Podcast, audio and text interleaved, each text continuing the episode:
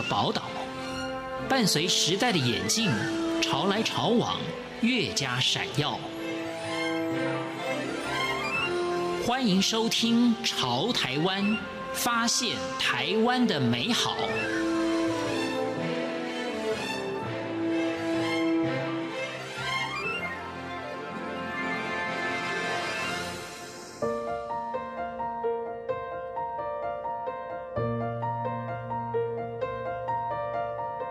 各位听众朋友，您好，欢迎收听《潮台湾》，我是赵伟成。约莫二十五年前，一位温文尔雅的年轻人，手中拿着大家从未见过的四笛四箫排状乐器，也就是排笛，口里吹奏出轻柔细腻、空灵飘逸的纯美乐声。只要一出专辑，就引起乐迷们的关注和喜爱。二十五年来，这位文青除了让我们认识排笛，演绎出许多植入人心的美妙乐曲，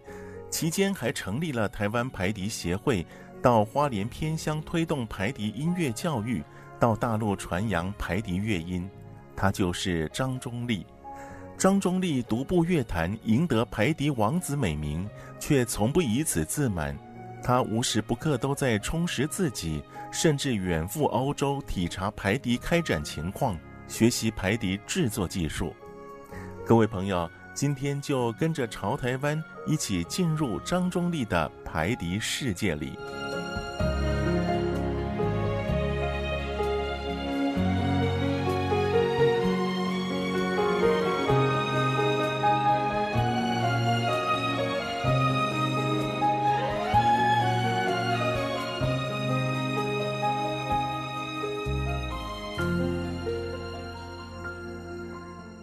在物资不甚丰富的年代，张忠立的童年生活倒也过得悠闲自在。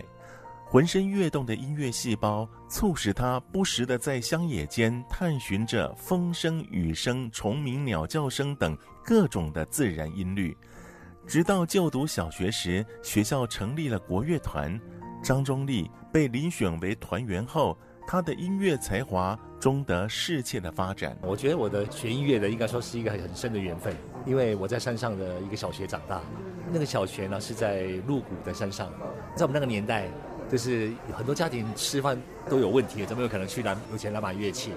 那我是因为啊、呃，有一位老师，他刚从师专毕业，那这位老师很热爱音乐，然后他也会玩了很玩很多种的国乐器，所以因此呢，他就跟校长讲说，他想成立一个国乐团。我是因为因为这样而被选上。我们在在山上啊，因为也没什么特别的吸引我们的玩具什么，我们我们玩的是就是啊田里面的山山啊，溪里面抓鱼啊抓虾啊，都这样到处跑。我们当初有有这个乐器，对我们来讲的话是觉得是很骄傲一件事情。青年时期的张忠立就读国立艺专，也就是现在的国立台湾艺术大学，主修中国竹笛，副修钢琴，却因为看了一部电影而对排笛产生了好奇。并与排笛结下了不解之缘。在艺专念书的时候呢，嗯，同学有一天都要我去看一部电影，那时候我已经应该是已经专三或专四了，我忘了，因为很久时间了。然后去西门町看了一部电影叫《四海兄弟》，那这个《四海兄弟》它的电影配乐的它的主轴呢，主要是以排笛为主。当初我去听的时候，我吓一跳，奇怪这个这个乐器怎么声音怎么那么好听？但是我不晓得什么乐器。后来我就是啊，一直去找一些资料。那才才知道说啊，这个乐器就叫排笛，啊，就是以中国大陆的啊，他们称为排箫，就是这个乐器。然后当初我呃也找不到这个乐器啊，那后来找了很久之后，我我找不到，我就后来就放弃。那但是呢，我都觉得它跟我们在中国音乐史里面的排箫长得很像。但是我问题是我没有玩过真正的乐器嘛，它的声音我也只能想象。刚好有一年，那时候已经是快要毕业的时候。学校有一一次就是被募集去参加一个祭孔大典，老师不知道去哪里组装了一个很很粗糙的一个一个排箫的样子，然后就叫我们主修管乐人去吹，但但是还好，因为他他只是吹一个长音，然后只要只要你会吹吹其他乐器，要吹长音应该应该不难，就就这样子。之后呢，因为因为那个东西不好吹，我我也没有兴趣去碰它，那一直到过了很久，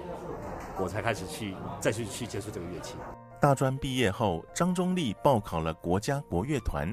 毫不意外地顺利考上。就在一次和团员到大陆拜访名师时，发现一家乐器制造工厂竟然有着让他心心念念的排笛。张中立欣喜若狂，便买了一把，自此开启了排笛演奏之路。我爱这个乐器嘛，然后当初我也没有没有这个乐器，那刚好是我后来毕业，然后去当兵，那退伍，我考上了呃现在的国家国乐团，在国乐团里面，那刚好考上乐团之后呢，啊、有同事就就约嘛，他说哎，我们从小听的那些音乐家，现在应该都还在。哦，我们很，我们小时候的听很多很很棒的、很厉害的一些音乐家，中国大陆的，所以我们想说就是去去拜访，那也去跟他们学习。在一个机缘下，在上海的乐器厂去碰到这个乐器，那是第一次真正碰到了碰到排箫。对，然后就因为这样子，我就是买了一把回来。但是因为他们也是刚开始在在研发，然后说真的也是很粗糙。一开始就觉得啊，就很很好玩，然后就是吹吹吹，吹到后来就是嘴巴都磨破，都流血。尽管张中立擅长中国笛和西洋长笛，但是看到既熟悉又陌生的排笛，一时间还真不知要如何正确吹奏。所幸张中立管乐器的习艺基础深厚，即使在没有谷歌、没有百度、没有学习视频的时代。还是领悟出排笛吹奏的奥妙之处。其实基本上它的吹法都是一样的，因为呃，以管乐器来讲的话，它必须要集中你的气，我们称为气柱嘛。你要吹出自己的气呢，要像一根柱子这么的集中。所以一般来讲，就是只要是木管乐器，你要你会吹任何一一种木管乐器，你要来来接触排箫，应该大部分都可以发音。张忠立成名之后，不论是在国家音乐殿堂，亦或在乡里间的简易舞台。只要想看他的表演，听他的音乐，张中立一定竭力演出，没有丝毫的分别心。其实我到偏向表演，其实其实比较轻松，因为你在在国家的殿堂、国家音乐厅里面表演，对不对？因为有很多都是科班的，那甚至是说有一些有有一些呃乐评家都会到，所以说相形之下，这个压力也是非常非常大。虽然有人有人问我说：“哎，张老师，你看起来都不紧张。”我说：“我哪有不紧张？”他说：“你看你看起来不像啊。”我说：“我们音乐职业音乐家会隐瞒嘛。”但是呢，说真的，就是去呃偏乡，呃或者说呃到甚至到到到村子里面去表演的时候，那种那种心情真的是非常非常轻松。说真的，那个时候真的是完全不紧张，对，就是跟大家玩在一起，我觉得那是不不同的氛围啊，这是现场的感受是完全是不太一样。而对于时下年轻人习惯以吹奏快速曲风的炫技方式，张中立虽不反对。却觉得排笛的音乐语汇没有得到合适的阐释，十分可惜。以现在来讲啊，现在越来越多的演奏家新生代已经出来了，然后大大家都很很沉迷挑战那种高技巧、那速度很快的曲目。以前这种曲目可能是早期的音乐家他们可能还做不到，那现在年轻人他们专门在挑这种曲目。然后呢，呃，其实呃，一个人来讲，当然乐器你本身的技巧你必须要具备，但是如果说一昧的挑战这种快速的曲目，说真的啊、以以这个乐器来讲，它迷人的曲风并不是快速的，人家听快速的其他乐器很多，因为它迷人就是它的声音，它的特色很萧瑟又很凄美，就是很空灵。所以我觉得这这是在最吸引人的地方。从事职业演出之后，张中立总是提醒自己，唯有时时吸收新知，不断的充实自己，音乐之路才能走得长远。二零零六年，他到欧洲学习排笛制作，这当中让自己有了沉淀，也掌握了排笛的制成技术。而后回到台湾产制，排笛售价自然便宜不少，这也减轻了学习者的购买负担。其实我学这个乐器的制作呢，主要是为了要推广。为什么呢？因为以前欧元很贵的时候，我当初刚一开始刚开始接触欧洲的排笛的时候，它的汇率很高，四十五块点一，跟台币比起来，那时候一一把乐器都至少就便宜都要四万五万起跳台币，所以你这样要推广是很难的。你说啊，一般来讲，你父母要让你的小孩子学乐器，一开始就买啊一个一个一个排笛这样做的竹子做的排笛，一一把要五万块，没有人会会花这个钱。我后来我在想说，因为这样这样不行，因为我既然我要推广这个乐器在台湾，但是如果说我用要跟欧洲人一样用他们的乐器的话，可能我我完全会推不动，所以。我就想说，好吧，那我自己就撩下去，你就是开始去做去做。然后，但是其实我要真正的要开始做出来的时候，其实我也东找西找，也请了很多前辈啊，请教很多前辈，就是说以以竹材啦、木材啦，在山上到跑了很多地方。后来也到五年之后，才开始有第一把成型出来。台湾排笛协会的成立，更有助于推广排笛。例如到偏远小学教导小朋友学习排笛。台湾排笛协会的充足人力和授课资源，就对排笛教学起了很大的作用。我想说，呃，能够一个有一个协会哈，然后呢，就是吸引这些同好，大家一起来来加入这个协会里面来运作，然后对于推广也好，或是教育也好，比如说像我连续办了很多年的夏令营，都是这个协会来来主办。我想就这样的方式呢，才能够比较广泛的把种子给撒出去。谈到花莲偏乡的孩子。现在已经是张中立心里最软的一块，而当初之所以到花莲教小朋友吹奏排笛，也是因为协会种子老师自愿请调到花莲的小学教书，而开始有了这个计划。我的种子老师他是南投国小的专任老师，然后我就听他说他还有大概顶多还有五年就要退休了，然后刚刚也很巧的，他的女儿考上了慈济医学院，爸爸跟女儿感情好嘛。不舍让让女儿跑到那么远去念书，然后他就毅然毅然决然的就调到偏乡的小学，叫乐和国小，在玉里镇，已经快要到台东了。就是因为这样的原因，然后他到学校的时候，因为学校的学生才四十几个嘛，他跟校长校长讲说：“哎，校长，我有个乐器哈，叫排笛，很好听哦，我吹给你听。”他 interview 的时候没有用讲，我说：“校长，你先听我吹。”就跟校长说：“校长，我如果说你让我推广，我就留在学校。”就因为这样开始，从几位小朋友开始。如今花莲推广排笛有成，张中立看到偏乡小朋友上台表演时，那种羞涩中又带着自信的演出，心中就有无比的成就感。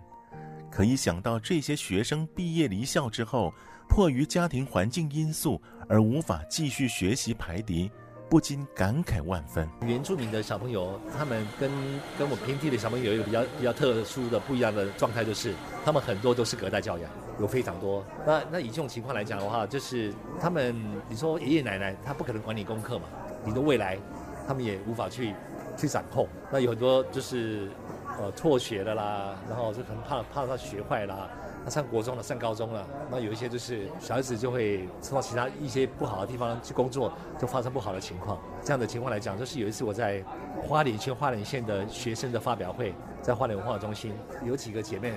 她们条件很好，吹得非常好，然后她们已经已经快毕业了。我就看到她们在舞台上表演在吹的时候，我在侧台，我一直看，我一直哭，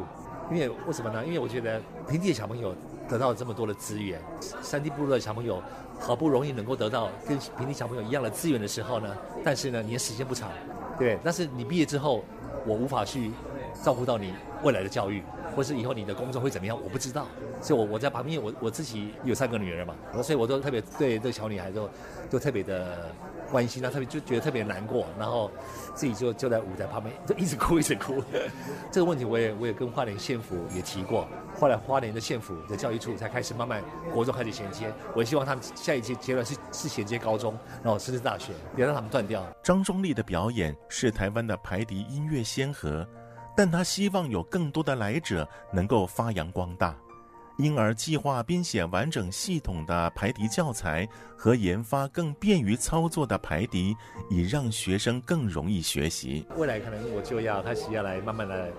在研发，让这个乐器更加容易操控，更加容易发音。这是第一个啊。那第二个就是我现在要写一个有系统的教材。因为全世界的音乐家当然是大家都写自己的教材，但是都没有系统，就是呃东家写一个，西家写一个，就是没有一个一个有系统的教材。你说西洋乐器好啊，小提琴啊、大提琴啊，然后甚至西洋长笛等等之类的，他们都有都是有系统的教材，一系列的教材。但是这个乐器排底没有，所以我想说我要来建立这样一套系统。